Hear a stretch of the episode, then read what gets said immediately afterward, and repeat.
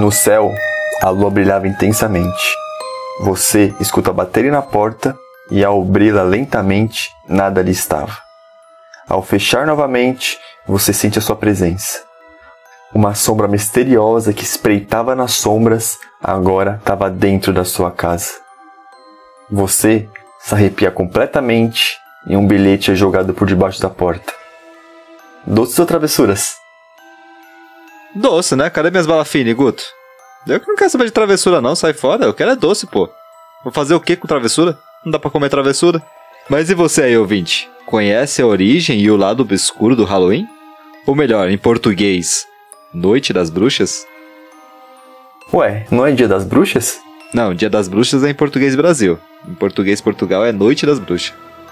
Então apague as luzes, coloque suas fantasias e cubra bem as campainhas, porque está prestes a começar mais um episódio de Arraste-me para o Podcast. Crianças venham ver, algo estranho vai acontecer. E quem nos acompanhar, com certeza vai se assustar. É o Halloween, é o Halloween, os fantasmas vão passear. Todo mundo canta assim, assustar os vizinhos, então se mandar sem chorar, pois não é o fim. Começou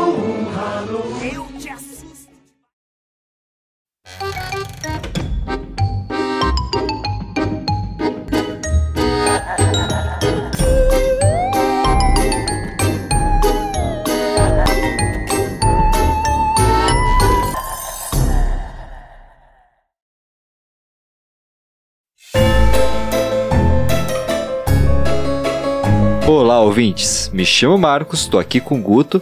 E pra quem chegou agora no nosso podcast, você acertou em cheio, hein? Chegou na hora certa. Chegou bem no episódio de Halloween.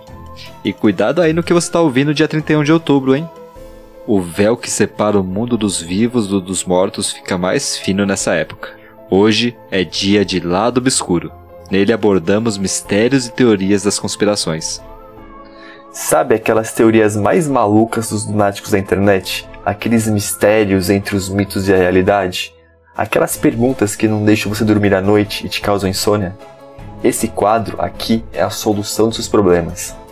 E hoje é o carro-chefe aqui do podcast, o dia mais importante de todos, Sanheim, Al Hallows o famoso dia do Saci. Não, pera. Episódio didático para passar todo o conhecimento dessa data tão importante para nós trevosos. Bora saber mais um pouco sobre o Dia das Bruxas? Então já pode descer o dedo no like do episódio ou no Spotify deixar aquelas 5 estrelinhas também. Aproveita e segue a gente aí no seu agregador e nas redes sociais. E não perca nada. A gente tá em tudo aí. Arroba Arraste-me-Pode. Esse é o último episódio da semana Halloween. Não viu os outros? Então desce um pouquinho o seu agregador e ouve lá também. Dia 26, lemos e comentamos os relatos mais assustadores de Halloween. Dia 28 foi dia de Arrasta Awards, os melhores filmes de terror do ano. Para você maratonar aquele filme de terror da hora no feriadão. E hoje, para finalizar com chave de ouro, a origem do Halloween. Mas já falamos demais, né? Bora pro episódio? Bora. Ai, que emoção! Primeiro Halloween do Hashmi Pode. Vou chorar.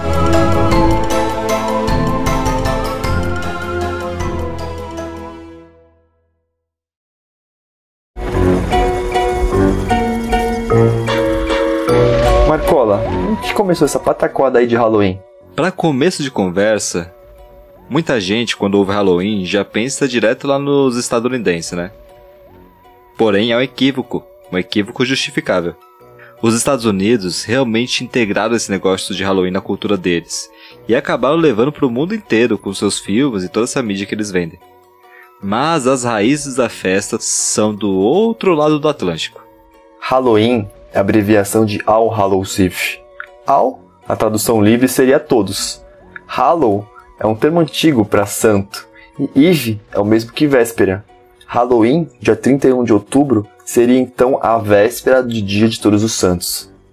Dia esse que é celebrado todo ano no dia 1 de novembro. Dia de Todos os Santos é um feriado católico que precede o Dia dos Mortos, no dia 2 de novembro. Então fica tudo ali juntinho, né? Se combinar certinho, todo mundo. Calma, calma. Não é porque o véu do mundo dos mortos tá mais fino que pode arrebentar ele de uma vez. O Halloween mesmo, né? Mas a origem mesmo dessa festa vem de bem antes, de um passado não tão católico. Sabe o que tinha antes desse Hallows Day? O famoso festival pagão celta do Samhain, significando alguma coisa como o fim do verão, predominantemente coisa de irlandês e escocês. Acho que cabe um episódio no futuro só para mencionar esses grandes sabás celtas, né? São ao todo oito durante o ano. Cada um deles tem relação com as entradas e saídas das estações do ano, com equinócios, solstícios e tal. O objetivo, de certa forma, era meio que orientar um calendário, né? Para o pessoal não se perder durante a passagem do ano e conseguir juntar boas provisões para o inverno. Nessa, eles celebravam a terra, agradecer aos deuses e ritualizar. O Sanhai é sem dúvida a mais importante dessas celebrações. É como se fosse um ano novo desses povos antigos e dos praticantes da religião de Wicca. Era um festival no qual o povo celta celebrava o fim do período de verão e se preparava para o início do inverno no hemisfério norte. Ou seja, é um período muito difícil para a obtenção de alimentos. E foi aí que ficou marcado as grandes fogueiras que celebravam a abundância da comida após essa época de colheita. Bom, enquanto o pessoal lá se preparava para o início do inverno, o pessoal aqui se prepara para o início do verão, né? Começa para academia, fazer dieta, ficar trincado. Como é o fim do ciclo do ano, em Sanheim é feita a homenagem à morte do deus Sol, para que ele renasça do ventre da deusa mãe. Essa observação da morte e renascimento da natureza fazia com que os celtas refletissem também sobre a própria mortalidade do ser humano. Então acabou por ser um período muito espiritualístico para esse pessoal. Total. Essa transação entre as estações ganhou uma conotação mágica e espiritual que foi tão forte que os celtas começaram a acreditar que o Sanheim também seria uma fase mais propícia para um contato com o mundo dos mortos. Então, era super normal nessa data os vivos poderem convidar os seus entes queridos, já falecidos, para se reunirem em torno de um belo banquete. Inclusive, eram até disponibilizados alguns assentos vazios para esses convidados sentarem junto à mesa durante o banquete. É trazer aquele seu ente querido lá passar um diazinho com você, comer de graça. Você tá doido? Tem parente vivo que já vai lá em casa para comer de graça e não quer ir embora mais? Tem que ficar tocando o pessoal? Imagina morto. Eram até realizados certos rituais para pacificar esses espíritos e facilitar a comunicação com o outro mundo. Doideira, né? Já que esse véu entre os mundos fica mais fino, então do mesmo jeito que a vovozinha bonitinha e fofa pode vir te visitar, algo não tão fofo pode vir do outro lado também, né? Cuidado.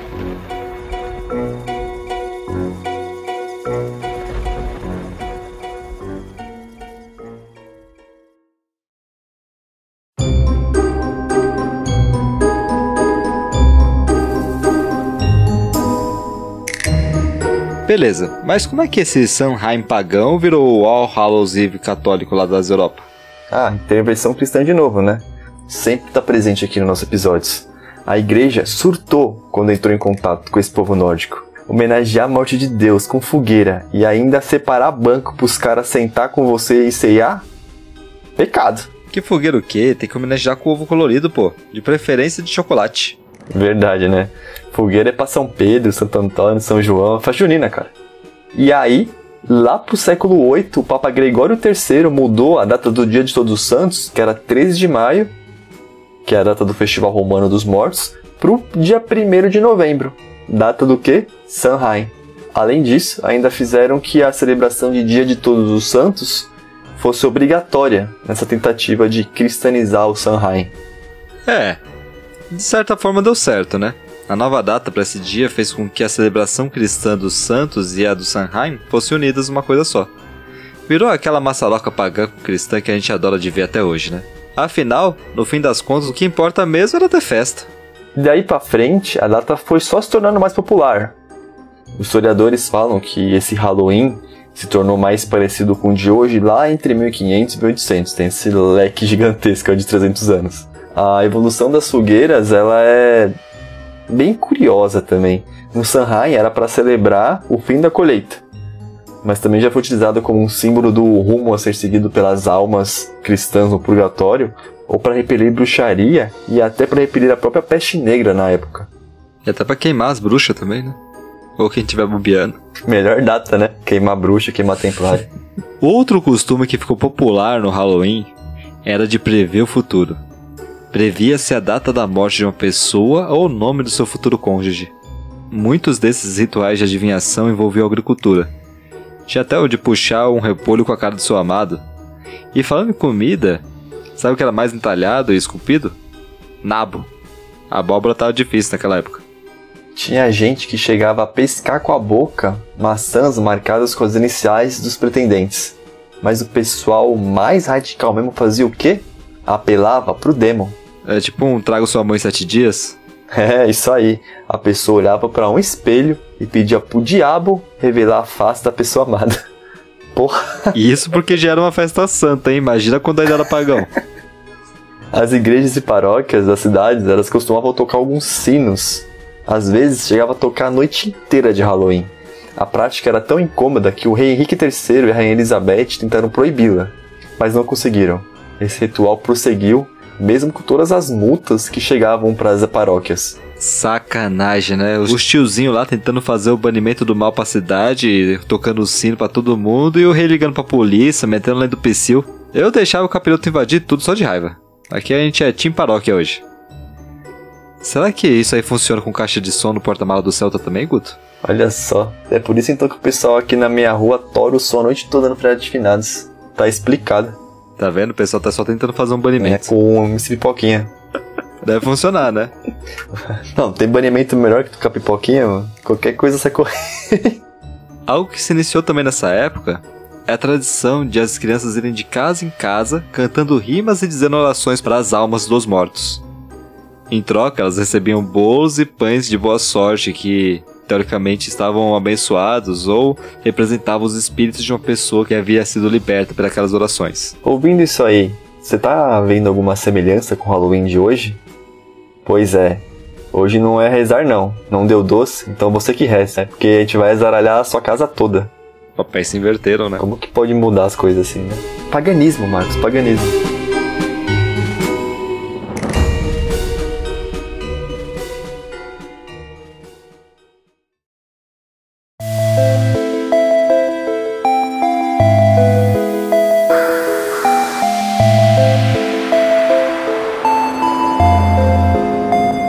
Gente falou dos irlandesezinhos lá? O berço do Halloween na Europa? Então, em 1845 ocorreu a Grande Fome na Irlanda. Um milhão de pessoas fugiram da fome e migraram para a América, levando junto sua história e suas tradições. E o seu Halloween. E aí, tivemos mais uma maçaroca. As brincadeiras que eram comuns no Reino Unido rural com os rituais de colheita americano. Então, por exemplo, as maçãs que eram usadas para prever o futuro pelos britânicos viraram cidra e eram servidas com rosquinhas. Os Estados Unidos, que já tinha milharal pra caramba, pegou e já juntou os espantalhos típicos da plantação de milho nas decorações do Dia das Bruxas também. Um verdadeiro Brasil com o Egito. E foi na América que a abóbora passou a ser sinônimo de Halloween, já que era bem mais abundante do que nabo. Essa história de abóbora também tem ligação com Jack Lanterna. Ele foi um ferreiro que conseguiu enganar o diabo várias e várias vezes. E depois de morrer, ele acabou sendo negado tanto no céu quanto no inferno. Desde então, ele passou a vagar com velas dentro de abóboras para iluminar a sua alma penada. Essa história dá um episódio de Guia de Combate bem legal também, hein? Falta pro Halloween do ano que vem já. Agora eu fiquei curioso. O que, que um ferreiro tinha a ver com abóbora? Eu vou esperar o ano inteiro para ouvir esse episódio de Guia de Combate. O sucesso foi tanto que as luminárias feitas com abóbora se tornaram uma marca registrada do Halloween americano, marcando as cores preto e laranja nas cores do Halloween. E também surgiu a tradição moderna de doces ou travessuras. Teve relatos de que as travessuras se agravaram muito durante a Grande Depressão e se popularizaram de vez depois da Segunda Guerra Mundial, quando o racionamento de alimentos acabou e os doces podiam ser comprados de novo. Nossa, eu fico imaginando aqui as criancinhas destruindo tudo pela frente por causa dos doces. Bom, totalmente plausível, inclusive.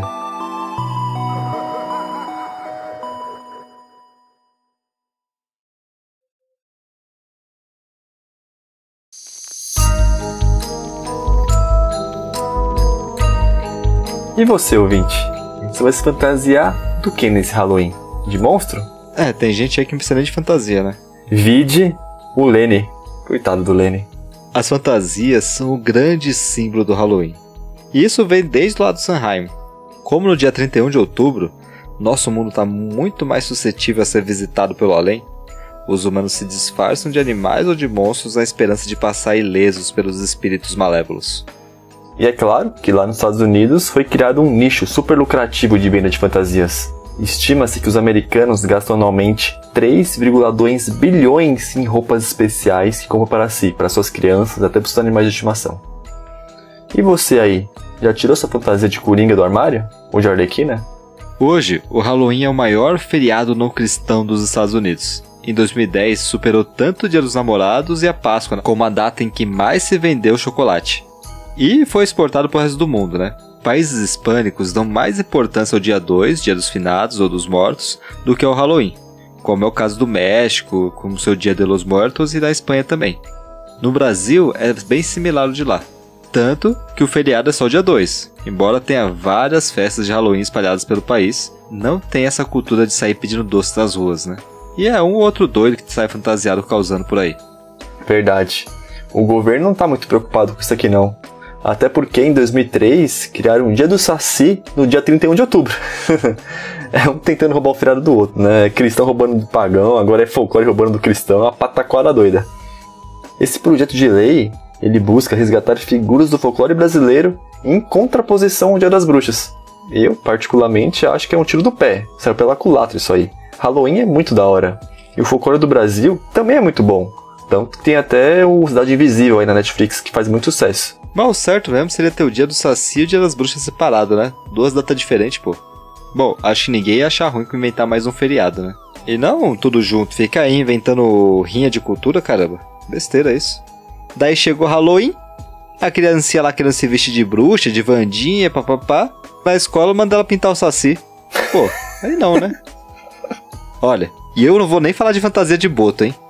As crianças tinham que estar tá aí na rua ficando doidão de doce e zaralhando a vida dos outros. Tacando papel nos vizinhos, né? É, isso mesmo. Ótima colocação, Marcos.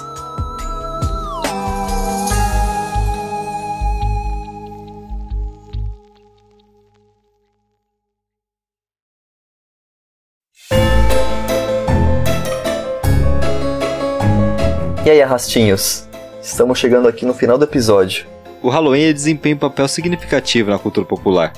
É uma oportunidade para fortalecer laços com festas e eventos que reúnem muitas pessoas de toda a vizinhança e de todas as idades. É, essa celebração aí, ela ajuda a manter viva essas tradições e histórias folclóricas. E não importa também se a tradição é da Irlanda, Estados Unidos ou aqui do Brasil. É um evento super legal que proporciona diversão e entretenimento a todo mundo. A gente tem tanto estresse na vida já que custa um momentinho de alegria assustando os outros, né? Mas e vocês aí? Como que vocês vão curtir o Halloween? Halloween de terça chatão, né?